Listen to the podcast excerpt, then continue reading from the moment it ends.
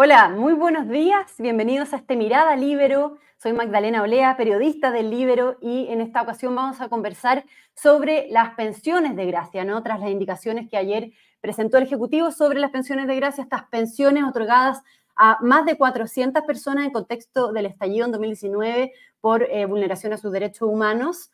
Una medida que, sin embargo, ha sido muy criticada, eh, con duros cuestionamientos, sobre todo tras conocerse de que 40 eh, de estas personas eh, tienen em, antecedentes eh, penales, por lo tanto, está el caso, por ejemplo, de, em, una persona, un homicida del año 2014, que es un, tema que reveló el libro este fin de semana, eh, que recibe actualmente una pensión de más de 600 mil pesos mensuales, pese a haber cometido este homicidio el año 2014, antes incluso de que se le otorgara esta pensión de gracia, ¿no?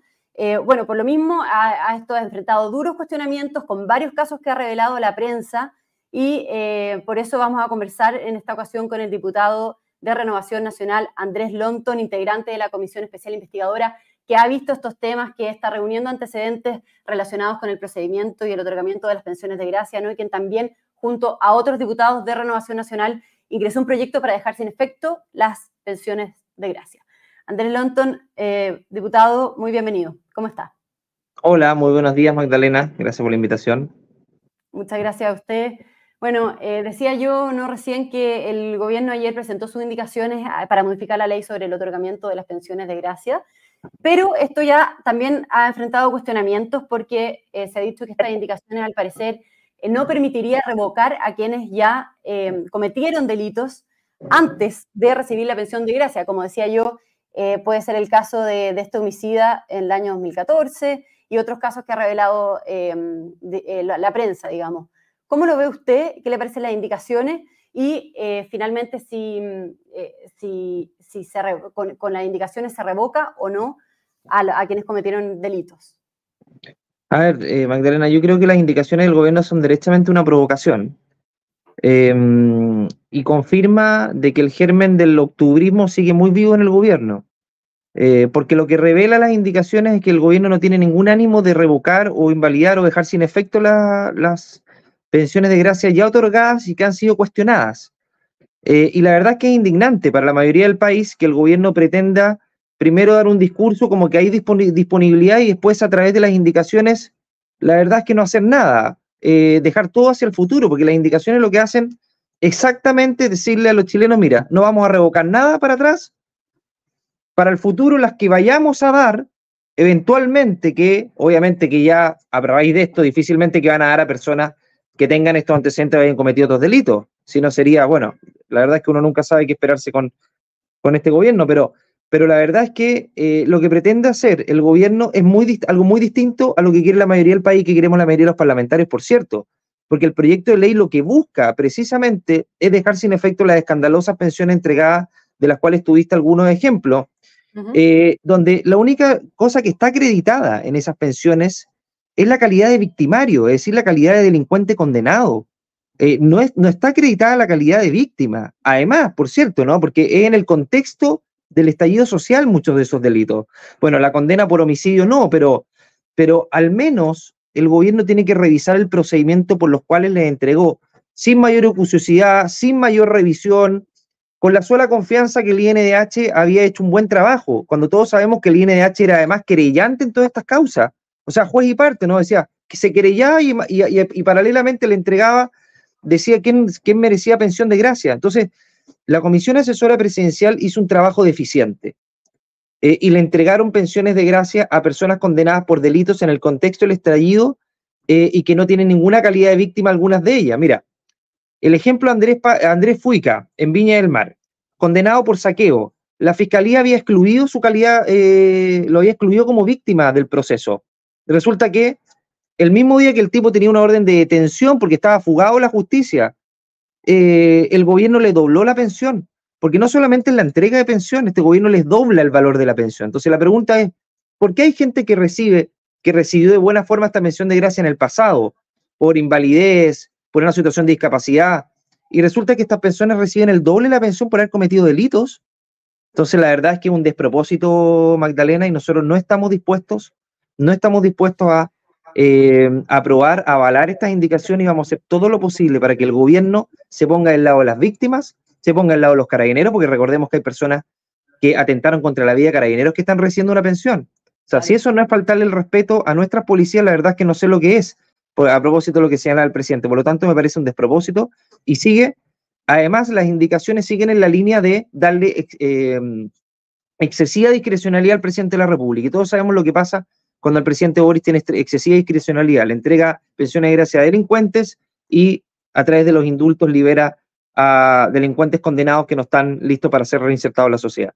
Ya. O sea, para dejarlo muy en claro, diputado Andrés Lonton, eh, con estas indicaciones del, Ejecutivo el día de ayer, no se revocarían las pensiones de gracia a personas con antecedentes y se establece o no se establece la obligación de, de que se revisen los antecedentes a posterior.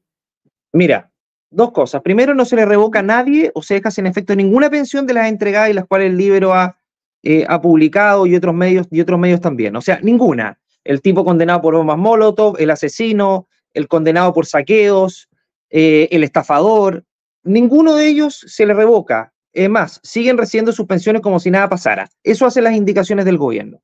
Eh, en segundo lugar, si bien se incluyen como antecedente para no ser redundante, se incluyen como elemento adicional las, los antecedentes penales, Magdalena, pero eso no es decisivo para que se le entreguen o no. Es decir, el tener antecedentes no va a ser, em, no va a obstar a que tú puedas recibir una, em, una pensión de gracia vitalicia para toda la vida, porque recordemos la gente que esto es para toda la vida, eh, cuando hay personas que no pueden ni siquiera llegar a fin de mes, familias honestas y pacíficas y que eh, y que viven tranquilamente y que la verdad es que nunca han tenido la oportunidad de tener una pensión de gracia y eso obviamente es aún más, más indignante, pero eh, siempre la decisión final, Magdalena, la va a tener el presidente. Es decir, la comisión asesora va a tener que recabar los antecedentes penales y se la van a tener que entregar al presidente, al presidente Boric en este caso para que él decida. Pero todos sabemos lo que pasa cuando el presidente Boric decide, Magdalena.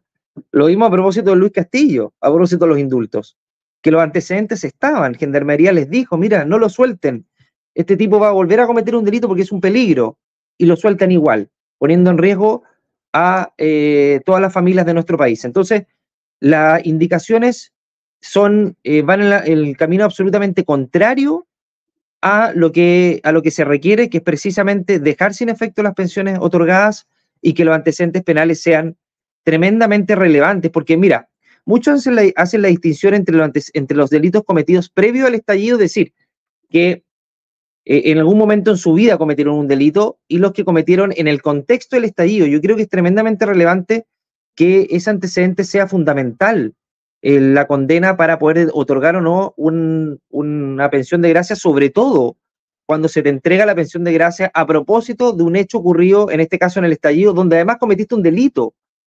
O sea, lo mínimo que tiene que haber hecho el gobierno Magdalena es desconfiar de la calidad de víctima de estas personas.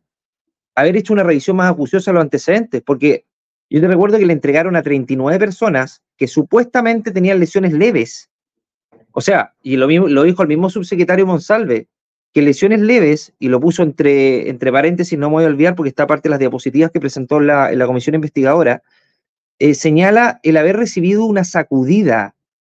O sea, un zamarreo te equivale, te hace merecedor o acreedor de una pensión de gracia para toda la vida. O sea, así se utilizan los recursos públicos en nuestro país.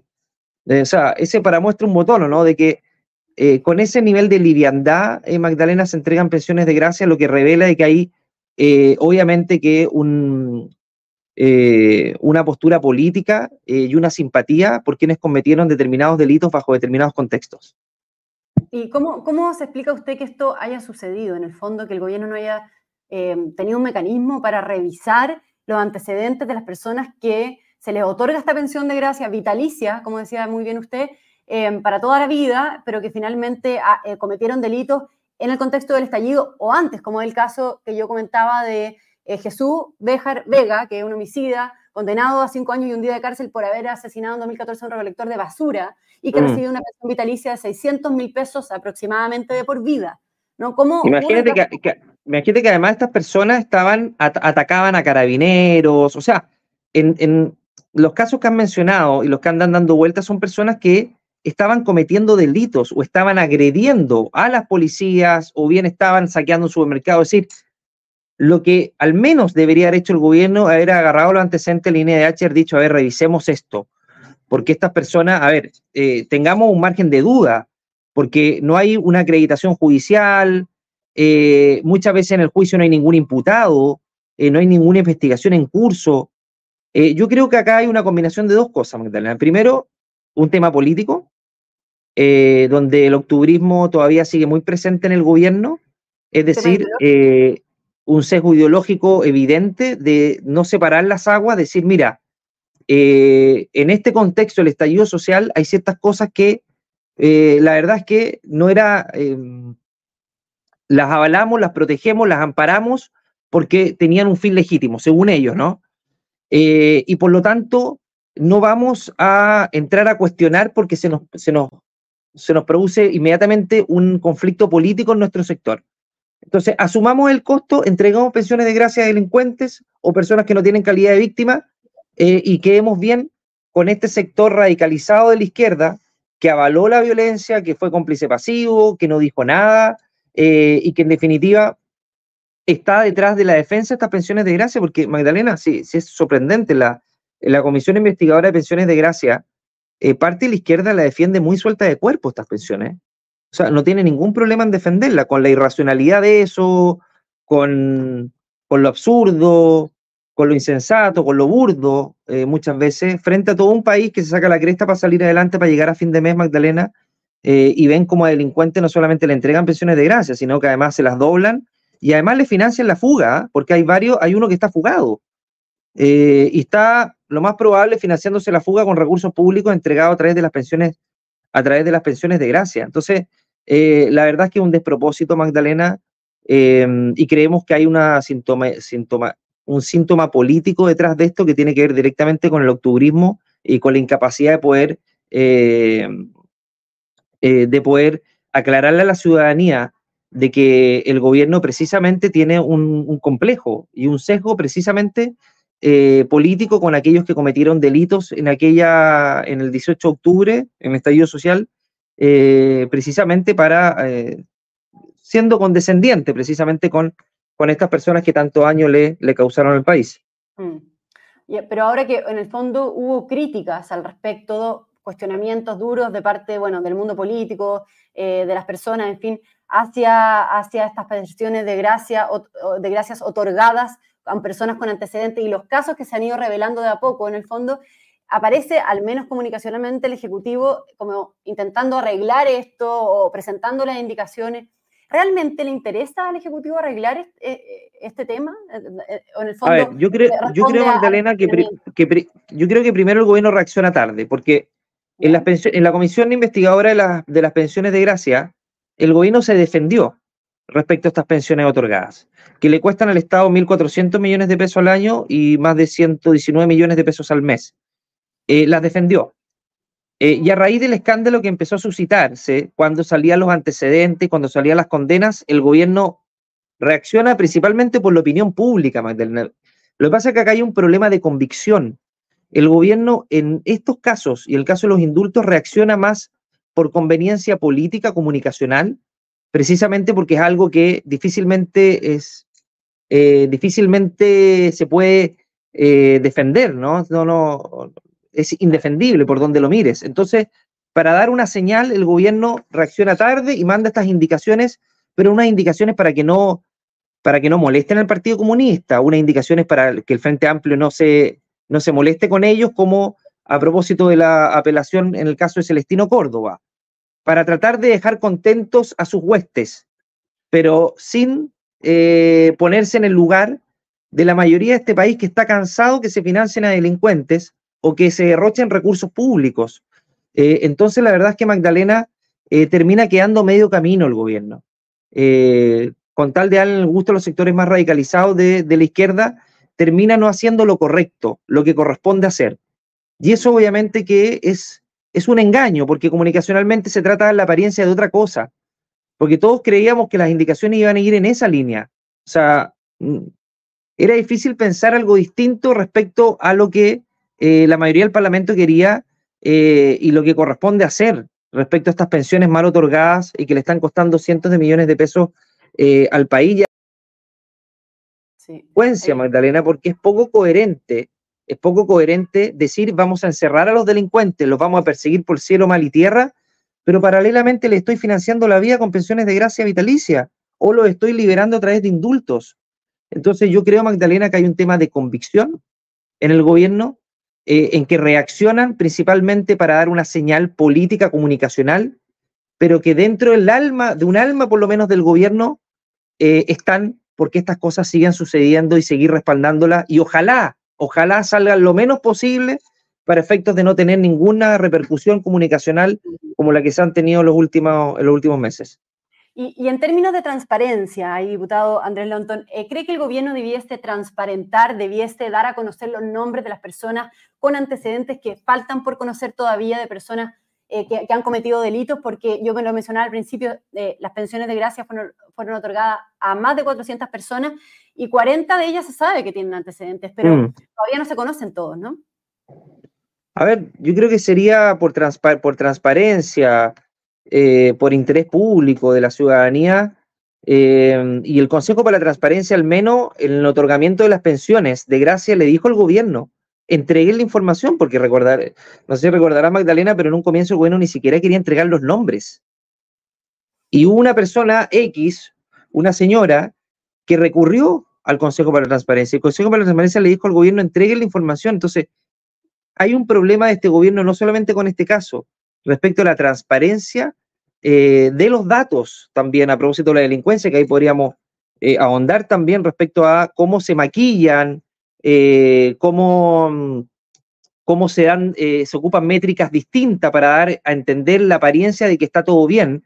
Bueno, en este caso también, por transparencia, yo creo que es relevante dar, señalar los antecedentes penales, porque si no, estos van a seguir apareciendo. y en la medida que siguen apareciendo, Magdalena, el problema es que se le, va, a seguir en el intertando pagando pensiones de gracia a estas personas que no deben recibir pensiones de gracia.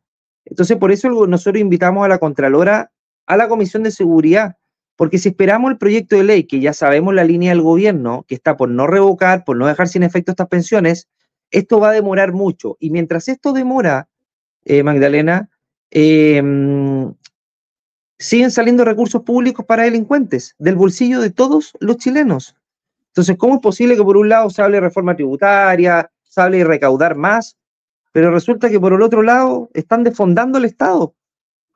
Eh, eso es tremendamente contradictorio, Magdalena, y yo esperaría que el gobierno explore al menos caminos para dejar sin efecto estas pensiones y nosotros por lo menos vamos a insistir en esa línea, a pesar de que con las indicaciones nos queda claro que el gobierno eh, tomó la decisión de continuar con estas pensiones. ¿Y, qué es lo que falta en ese sentido por venir? Digamos, ¿qué es lo que viene ahora? ¿Qué, ¿Cuáles son las expectativas o lo que espera usted al respecto, tanto del gobierno como también de, la comisión? Y, bueno, en el fondo para, para lograr este objetivo, ¿no? De, de, revocar las pensiones de gracia a personas con antecedentes, porque eh, tengo entendido que se les dio un plazo hasta el próximo jueves a la Comisión de Desarrollo, em, o sea, digamos, al Ejecutivo, digamos, la Comisión al Ejecutivo, para que vuelva a ingresar indicaciones. ¿Es así? ¿Y qué viene? Sí, sí. A ver, en la Comisión de Desarrollo Social se votó en general el proyecto porque son proyectos de mociones parlamentarias eh, y se le dio plazo al gobierno para eh, poder ingresar nuevas indicaciones que vayan en la línea de lo que dicen los proyectos. Ahora, en esto tiene iniciativa el presidente eh, de la República para poder dejar sin efecto. Si el presidente no ingresa estas indicaciones, difícilmente se van a poder dejar sin efecto. Por lo tanto, la presión la tiene el gobierno de hacer esto bien.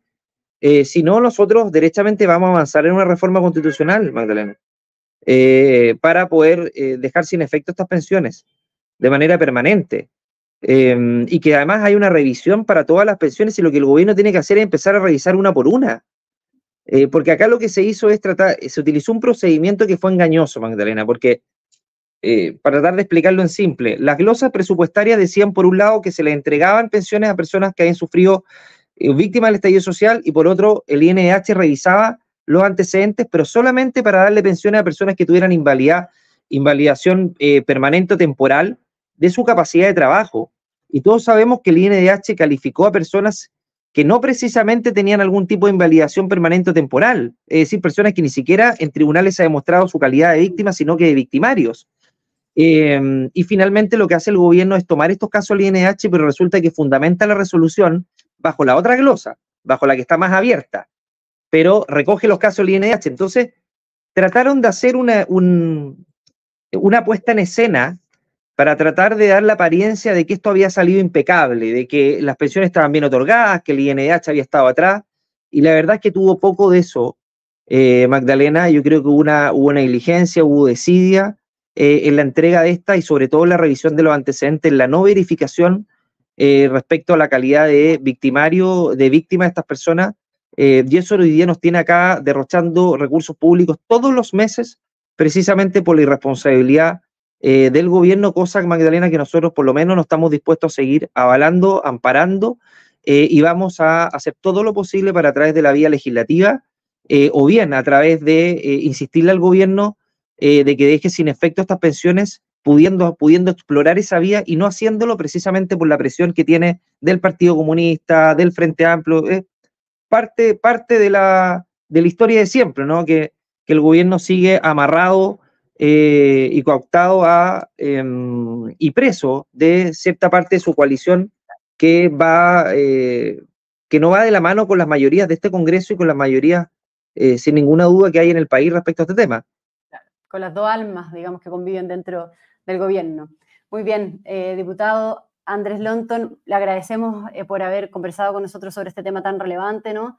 Muchas gracias por haberse dado el tiempo y por haber dejado tan en claro cuál es la postura y qué es lo que está sucediendo al respecto. Muchas gracias, diputado. Muchas gracias a ti, Magdalena. Esté muy bien. Igual, igualmente, gracias también a todos quienes nos acompañaron en este programa. Que tengan una muy buena tarde. El libero, la realidad como no la habías visto. Haz que estos contenidos lleguen más lejos haciéndote miembro de la red Libero.